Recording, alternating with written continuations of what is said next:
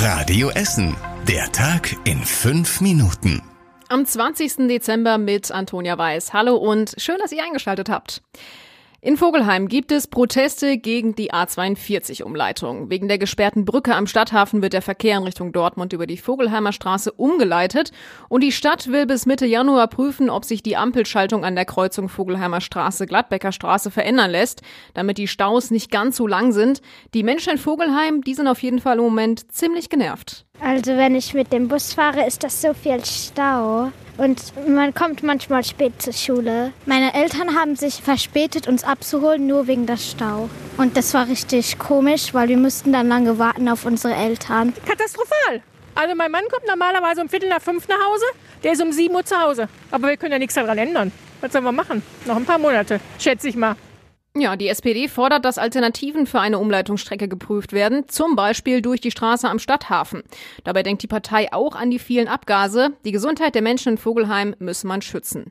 Christian Weber aus Vogelheim hat sein Ingenieurbüro im Westviertel. Für viele seiner Mitarbeiter war es in den letzten beiden Wochen schwierig, zur Arbeit zu kommen. In der Firma betrifft es natürlich alle Mitarbeiter, Mitarbeiterinnen, die von Norden nach Essen reinkommen, wo es halt ja im puren Chaos endet. Wir versuchen das mit Homeoffice und Fahrradfahrten auch bei dem Wetter abzudecken. Also das, was letzte Woche Woche los war, war wirklich nicht unterhaltsam. Oberbürgermeister Thomas Kufen und Bottrops Oberbürgermeister Bernd Tischler haben sich jetzt verständigt, Bundesverkehrsminister Wissing und Landesverkehrsminister Krischer zu Gesprächen nach Essen und Bottrop einzuladen, um die lange Sperrung der A42 zu besprechen.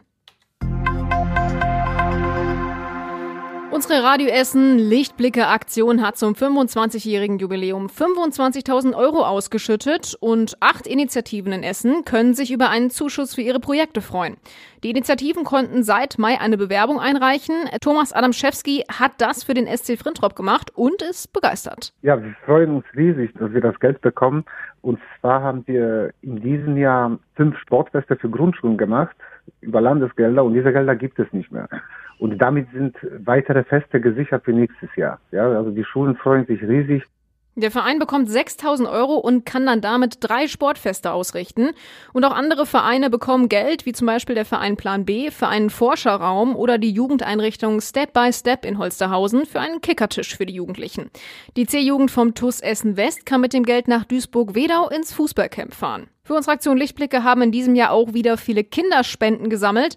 Sie denken sich in Schulen und Kindergärten selbst Aktionen aus, um Kindern und Familien in Not in NRW zu helfen. Dabei sind alle sehr kreativ. Radio Essen Stadtreporterin Anna Bartel. Die Schüler der dritten Klassen der Schule an der Heinrich-Strunk-Straße in Altendorf haben zusammen mit ihren Eltern Waffeln für alle in der Schule gebacken und spenden 103 Euro. Die Kinder aus der Kita Lumiland haben Kekse gebacken und im Tower am Opernplatz bei Westenergie an die Mitarbeiter verkauft. Ergebnis 1055 Euro. Beim St. Martinsfest an der Elisabeth-Schule in Frohnhausen haben die Kinder ganz viel gebastelt und verkauft. Der Förderverein der Schule spendet 850 Euro. Die Schüler der sechsten Klassen der Waldorfschule in Stadtwald haben im Sommer einen Bubble-Tea-Stand aufgemacht und Tee für 1200 Euro verkauft. Alle Infos zum großen Jubiläum haben wir euch auch nochmal auf radioessen.de zusammengestellt. Im Januar beginnt die Ruhrbahn mit dem ersten Bauabschnitt für die neue Citybahn. Zwischen dem Betriebshof Stadtmitte an der Goldschmidtstraße und der Hans-Böckler-Straße wird als allererstes gebaut. Ab dem 8. Januar wird die Holle-Straße dann eine Einbahnstraße in Richtung Stehlerstraße. Die Ruhrbahn muss deshalb auch einige ihrer Buslinien anders fahren lassen und auch Haltestellen zum Ein- und Aussteigen sind dann an anderen Bahnsteigen. Die Hachestraße wird ebenfalls zur Baustelle, weil dort die Stadtwerke ihre Versorgungsleitung verlegen. Für Autofahrer wird es also an der Seite des Hauptbahnhofs zur Innenstadt schwierig. Die neue Citybahn soll in Zukunft eine neue Verbindung zwischen dem Südostviertel nach Huttrop und Stehle schaffen. Langfristig soll auch der neue Stadtteil Essen 51 angeschlossen werden. Dort wird aktuell aber noch nicht gebaut. Ja, und wir kommen noch zum Sport. Rot-Weiß Essen hat das letzte Saisonspiel in diesem Jahr gewonnen. Gestern Abend gab es einen 3 zu 2 Heimsieg gegen den Hallischen FC. Radio Essen Sportreporter Kai Fedrau hat die Infos für euch. RWE gewinnt ein spektakuläres Spiel im Stadion an der Hafenstraße. Schon von Beginn an war es wie eine Schlammschlacht. Viel Regen sorgte dafür, dass der Rasen zu einem Acker wurde. Auf dem Platz lief es zuerst schlecht für die Rot-Weißen. Zunächst lag RWE 0 zu 2 hinten. In der letzten halben Stunde drehten die Essener dann aber nochmal richtig auf. Kurz vor dem Abpfiff drehte RWE die Partie. 3 zu 2 endet also das letzte Spiel im Jahr 2023.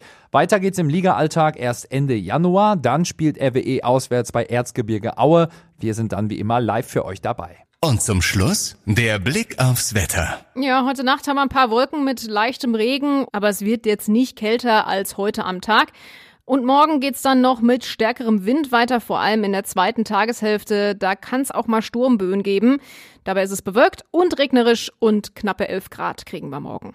Das waren die wichtigsten Nachrichten an diesem Mittwoch. Alle aktuellen Meldungen findet ihr wie immer auch auf radioessen.de und in unserer App. Ich wünsche euch eine gute Zeit, da wo ihr auch seid. Bis dann und ciao.